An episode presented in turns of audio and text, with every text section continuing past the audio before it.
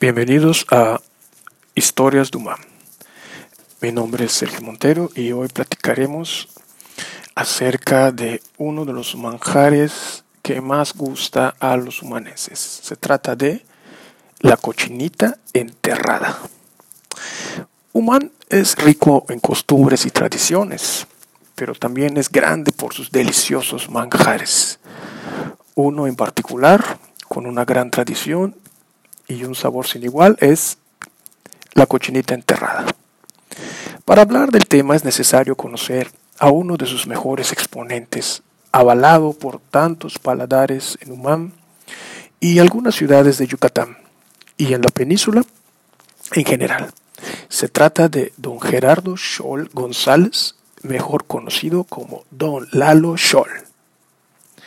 Hace 30 años, como muchos yucatecos de la época, él trabajaba en la hoy extinta fábrica Cordemex. A pesar de ser un hombre trabajador, el sueldo que percibía como cordelero no era suficiente para darle a su familia el nivel de vida que quería para ellos y para todo aquello que soñaba con darles. Esto le motivó en la búsqueda de hacer algo más para ganarse un dinerito extra. Así fue como los fines de semana sacrificaba un cerdito de 50 o 60 kilos que cocinaba en una lata pequeña. La venta se aseguraba pregonándola con anticipación y con el apoyo de su esposa, la señora Guadalupe Ramos y sus hijos, hacían las entregas a domicilio. En aquel tiempo, el comer tacos de cochinita en Humán había de acompañarlos de horchata o pitaya, que se servían en un barril de madera. A los tacos se les ponía naranja agria y se le ponían algunos pedazos junto al puesto de venta de la cochinita. Esto llamó la atención de Don Lalo y se dio cuenta que podía dedicarse a ello. Posteriormente empezó a vender cochinita en su casa y aún al día de hoy la sigue vendiendo en el mismo lugar. La venta empieza a las 4 de la mañana y termina a las 8 de la mañana. Cuando le se han acabado cuatro latas de cochinita y una de lechón. No cabe duda que el esfuerzo con el que se dedica esta noble labor es el ingrediente importante de su sabor final. Sin embargo, tiene un componente secreto, el recado. El papá de don Lalo, don Bernardino Scholl Castillo, lo hacía molido a mano cada jueves, hecho de auténtico achiote y una combinación secreta de ingredientes. Actualmente esa fórmula fue heredada a doña Guadalupe Ramos y es ella quien lo continúa preparando.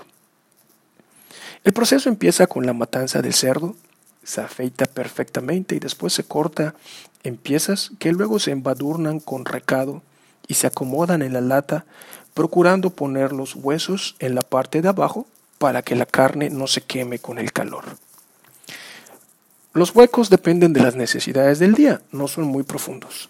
Se cambia la tierra para que sea fresca tomándola de un banco de cancap. Se pone la tierra en costales y después se usa tierra nueva. Después viene la capa de leña que se le conoce como cintún, que es una capa de piedra que tarda aproximadamente dos horas en acabarse, y quedar al rojo vivo todas esas piedras en donde quedarán asentadas las latas del manjar. Sobre las latas primero va una capa de hoja de plátano, luego una capa de hoja de jabim, roble o pichoy. Esto para darle aroma. Se cubre con las pitas o sacos o costales y luego se pone la tierra encima. Se entierra a la una de la tarde y sale o se termina el proceso a las cuatro de la mañana del día siguiente. Don Lalo dice que es un padre, dice que un padre siempre busca lo mejor para sus hijos. Y cuando supo qué hacer y preparar la cochinita era un trabajo que le gustaba, pensó dedicarse a ello para que sus hijos estudien y se dediquen a otra profesión u oficio. Sin embargo, con el paso del tiempo y la necesidad, uno de sus hijos le ayudaban las labores y de tanto hacerlo le agarró el mismo gusto que el padre. Él se encargará de perpetuar esta tradición familiar que tanto ha gustado a generaciones de humanenses. Pionero del pavo pibil enterrado, don Lalo afirma que el trabajo es muy cansado, pero siente mucha satisfacción al ver que la gente sigue dándole su preferencia.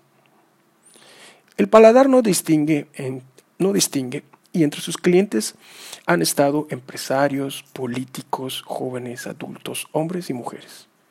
Una vez un político se llevó una lata de cochinita al Congreso de la Unión de nuestro país, donde los diputados federales pudieron conocer y disfrutar del sabor de la cochinita enterrada de Don Lalo, orgullosamente humanense. Su sabor es conocido en muchos lugares de nuestro estado, en Campeche y en Chetumal.